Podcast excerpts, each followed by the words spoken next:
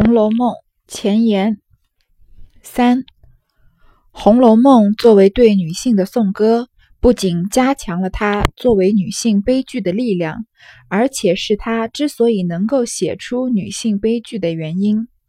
这就是说，中国封建社会的青年女性的悲剧早已演出了一两千年，直到曹雪芹才把这个悲剧写出来。这不是偶然的，而是因为。他把女人当人，尊重女性，才看得出这是悲剧。世有伯乐，而后有千里马。千里马常有，而伯乐不常有。嗯，这个这句话就是说，这个世界上先有伯乐，然后才有了千里马。因为大家都很了解千里马的典故嘛，是伯乐发现了他的千里马，然后就说千里马常常有。嗯，就是说千里马这个东西真的是，嗯。以就是几千年才出一批吗？不是，而是伯乐不常有。就是怎么说，这个世界上不缺少美，但缺少发现美的眼睛吧。而曹雪芹就是这个尊重女性的伯乐。是有曹雪芹，才看得出青年女性是山川日月之精英，才看得出写得出他们的悲剧的命运。有才情的女子常有，而曹雪芹也是不常有的。前面说过，传统的宫怨诗已经算是同情那些不得宠的嫔妃宫女了，但是替他们怨什么呢？有不得见者三十六年，入时十六，经六十。什么叫有不得见者？就是有些宫女或者嫔妃被。招进了皇宫以后呢，其实很多人是一辈子没有见到过皇上的，有人三十六年都没有见到过皇上，有人入宫的时候十六岁，今年六十岁了都没有见到皇上。这样的宫院诗有，嗯，在古代，嗯，有非常多。尤其因为皇帝每每隔三年或者五年就会选秀一次嘛，但是他真正能宠幸的人机会有限。虽说后宫佳丽没有三千也有三百，所以大多数人其实是见不着皇帝的。所以宫院诗就是说这种进了被招进宫，然后很难有机会见到皇帝，就这么慢慢的等着红颜老去的这种女性的，就是他们的命运。比较有名的宫院诗，呃，有一首就是刘方平写的，就是他其中的那句叫“寂寞空庭春欲晚，梨花满地不开门”。寂寞空庭春欲晚，这句这句诗也也被写成了一本小说。嗯，见了又怎么样呢？原来怨的只是没有得到君王恩幸罢了。直白的说，只是没有受到封建帝王的玩弄罢了。如果用这个眼光看，宝玉的大姐贾元春入宫受宠，晋封贵妃，全家沾光。烈火烹油，鲜花着锦，该是鲜花着锦，该是多么幸福！总该不是悲剧了吧？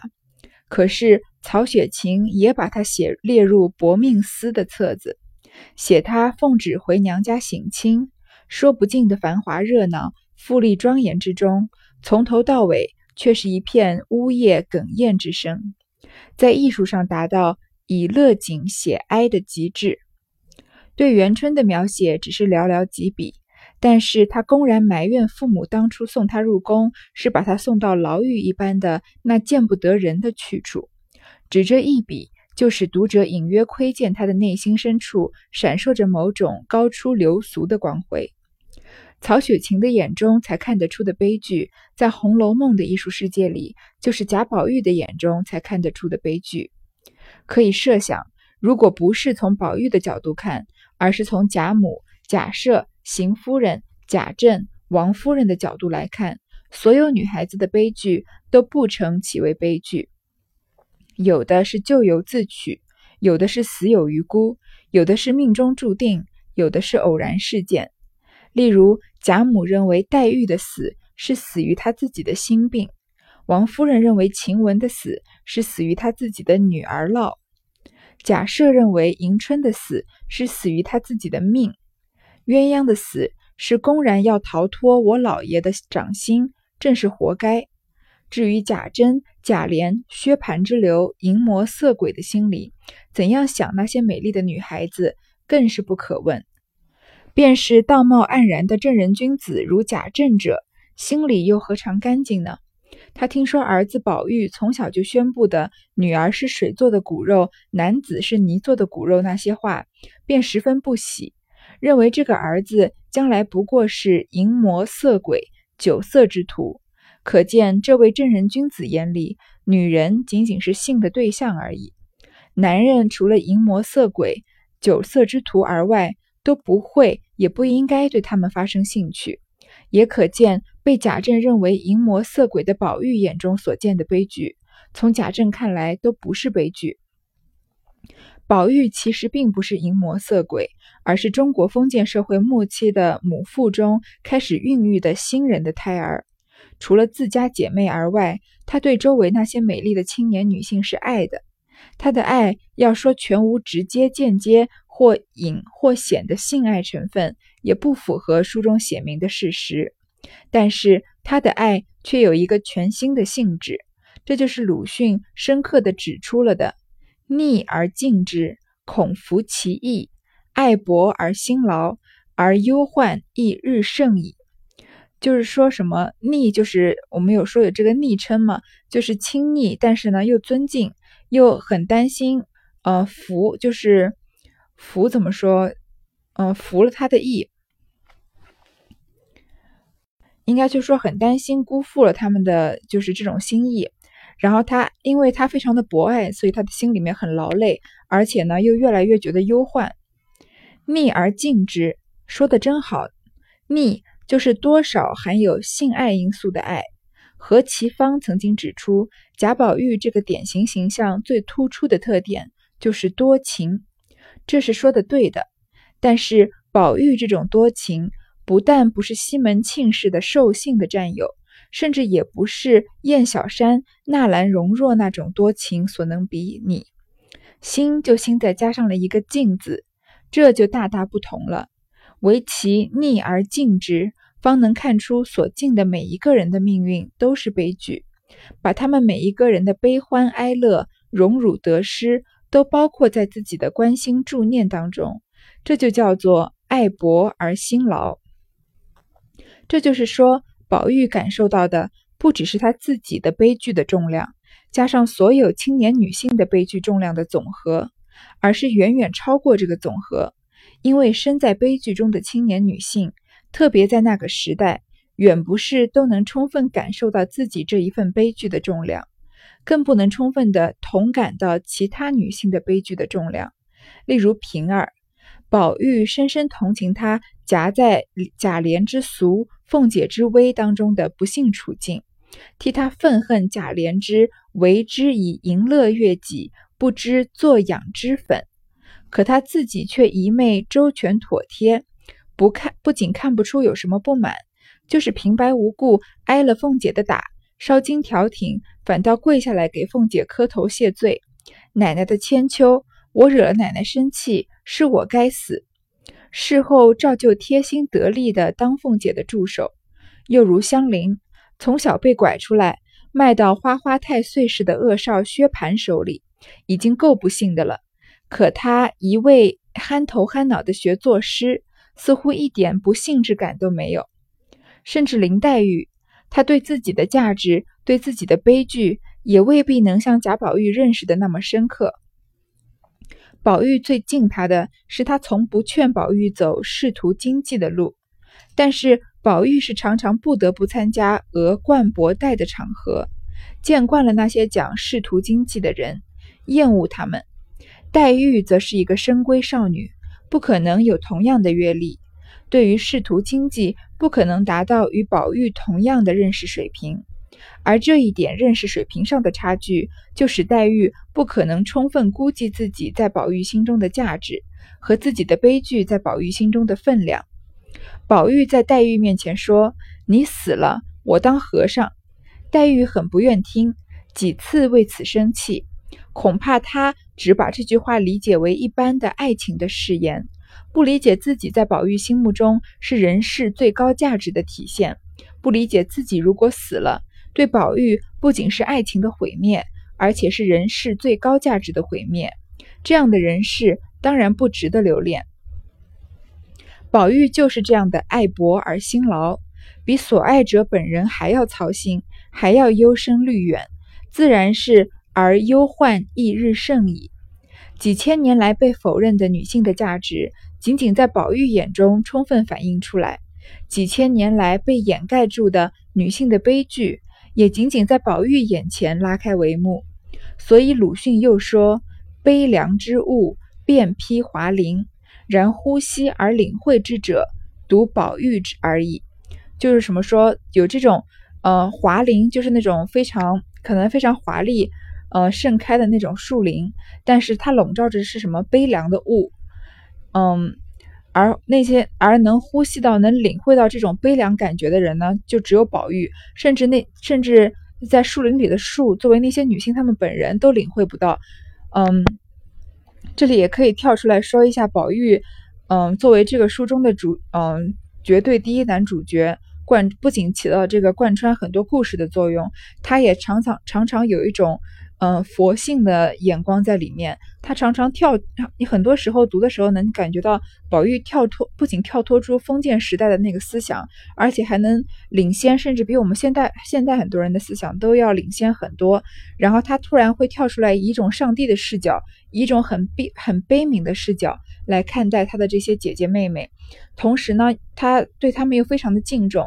他不仅敬重大观园里面这些身家显赫、富贵的女孩子，他连去村野的地方，嗯，去帮秦可在为秦可卿奔丧的时候，经过村野的地方，看到一个丫头在纺车，他对她也非常的敬畏。他对他自己，嗯，他对他自己房里的那些伺候他的丫鬟。不仅是高等级的丫鬟，像袭文、情人这样的，他对一些那些那些很低等级的丫鬟，他也非常的敬尊敬。他在他在贾宝玉的心中，就是人是没有高低贵贱之分的。所以，呃，那种那种山野丫头要就是怼他两句，怕他把自己的纺车弄坏，宝玉也不会生气的跟他说：“你以为你是什么人啊？你就能这样跟我说话？”而他是很虚心的，就是嗯，很有耐心的跟他这样说话。所以，只有宝玉有这样的嗯佛心，有这样上帝视角、这样悲悯的人，才能真正的体会到这些闺阁女孩的悲剧。他甚至能在悲剧没有发生之前，就以这种悲悯的心态看着他们。好，第四部分，《红楼梦》虽是女性的悲剧、女性的颂歌，全书最中心的人物还是男性的贾宝玉。前面说他是中国封建社会末期的母腹中开始孕育的新人的胚胎，他为女性唱颂歌、唱悲歌，都是他作为新人的表现。所谓新人，就是有了人的觉醒的人。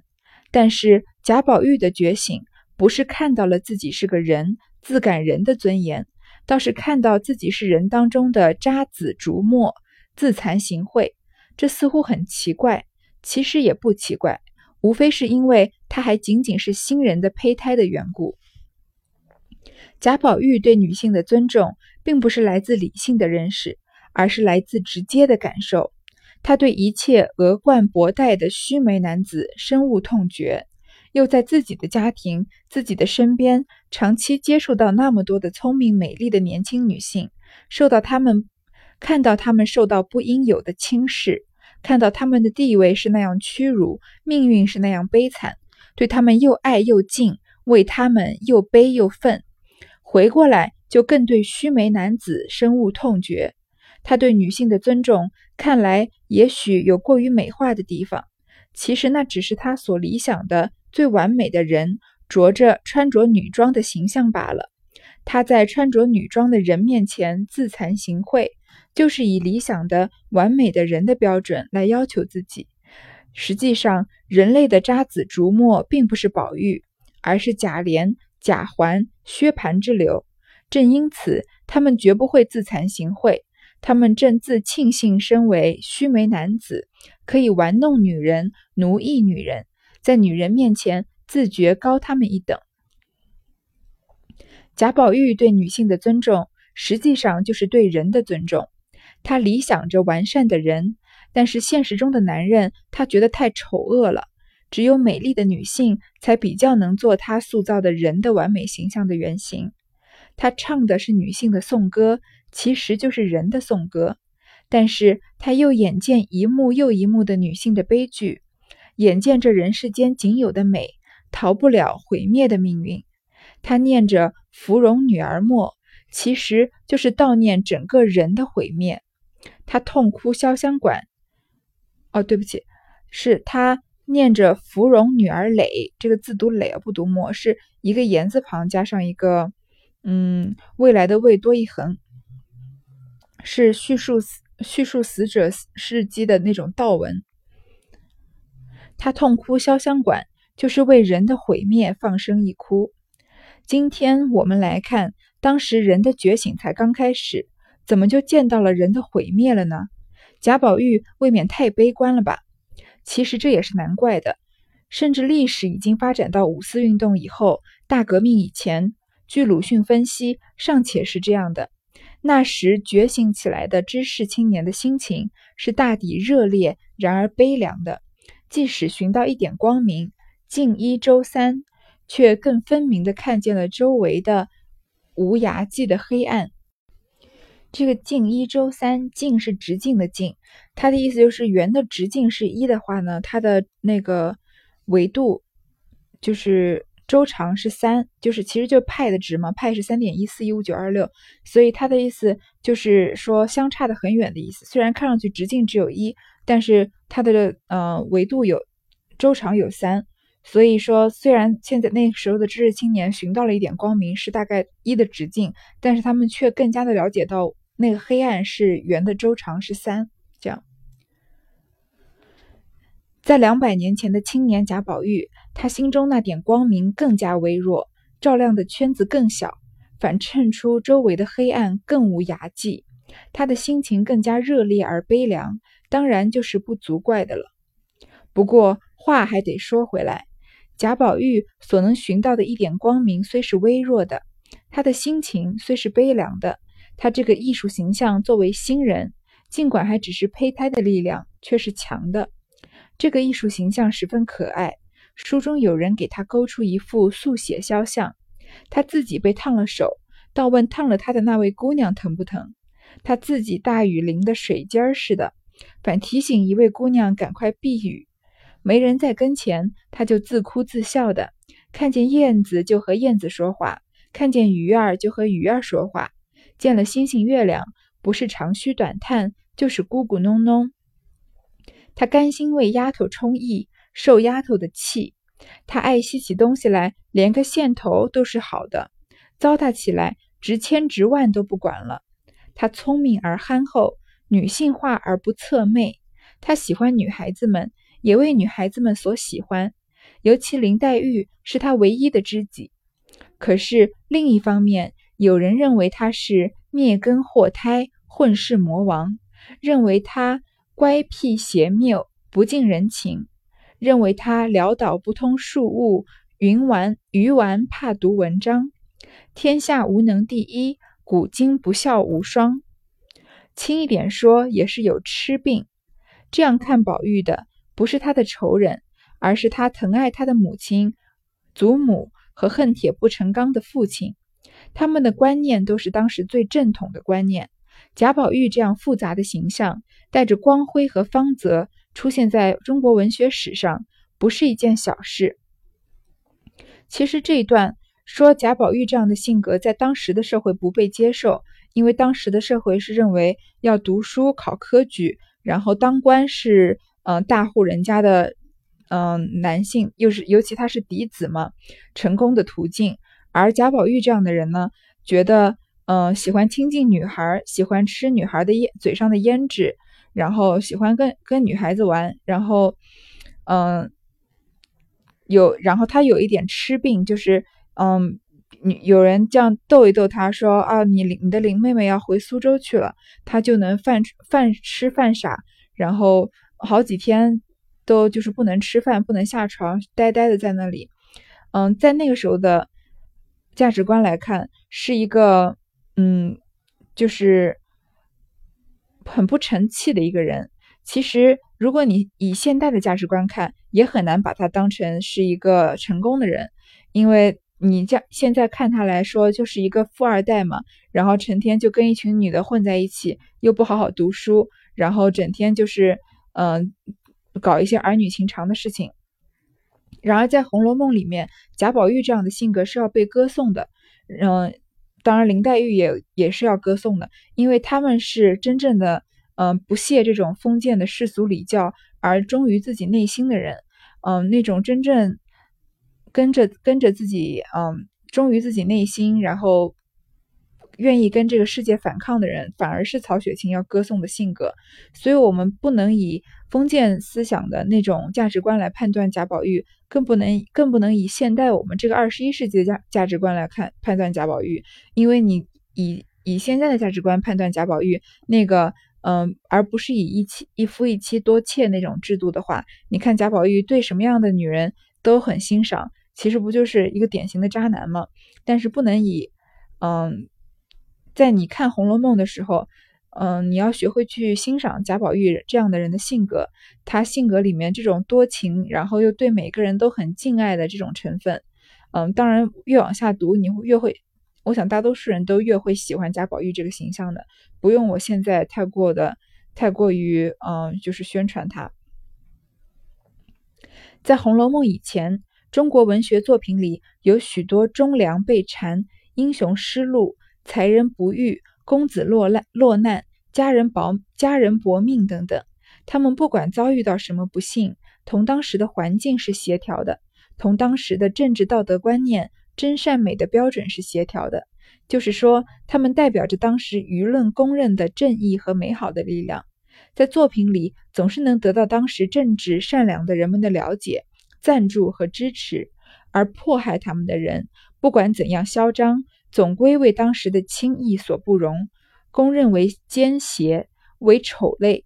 即使是梁山好汉，他们的忠也好，义也好，替天行道也好，仍然包括在封建伦理观念的体系之内。《儒林外史》里的佘少卿，哦，对不起，《儒林外史》里的杜少卿，是中国文学作品里第一个正面人物，而不大被了解的。但不了解他的，只是那些鄙俗的八股之士。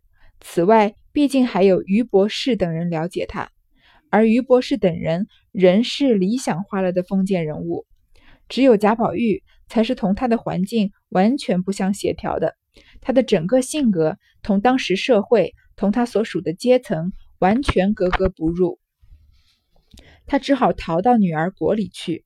尽管他们，包括林黛玉，也未必能从理智上彻底理解他，但却能够爱他。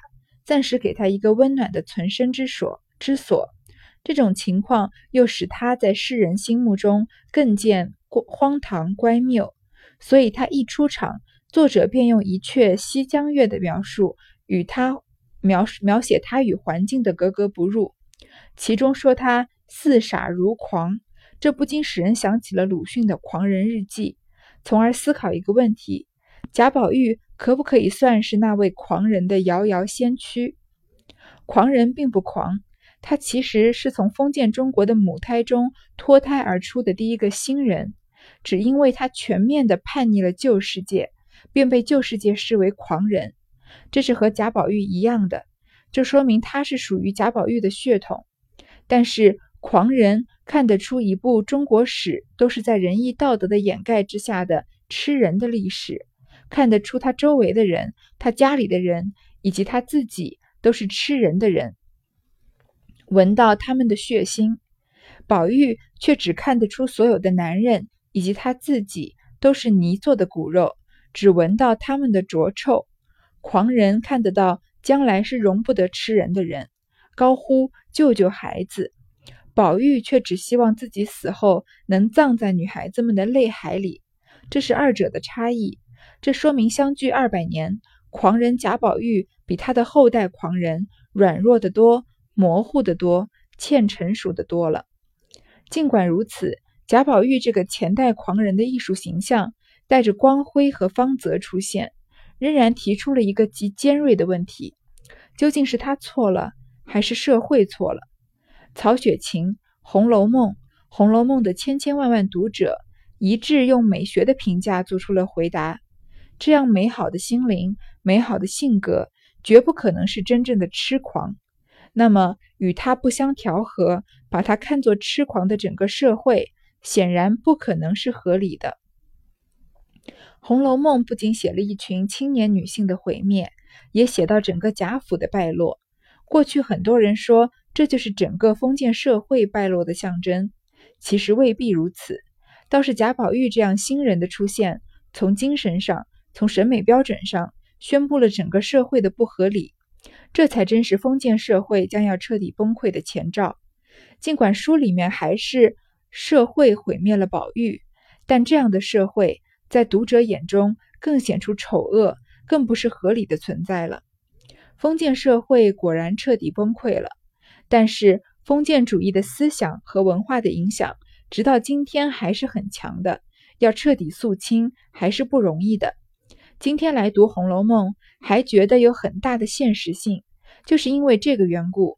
况且文学艺术中一切不朽的典型，一方面有它的一定的时代使命，另一方面还有它的不朽的价值。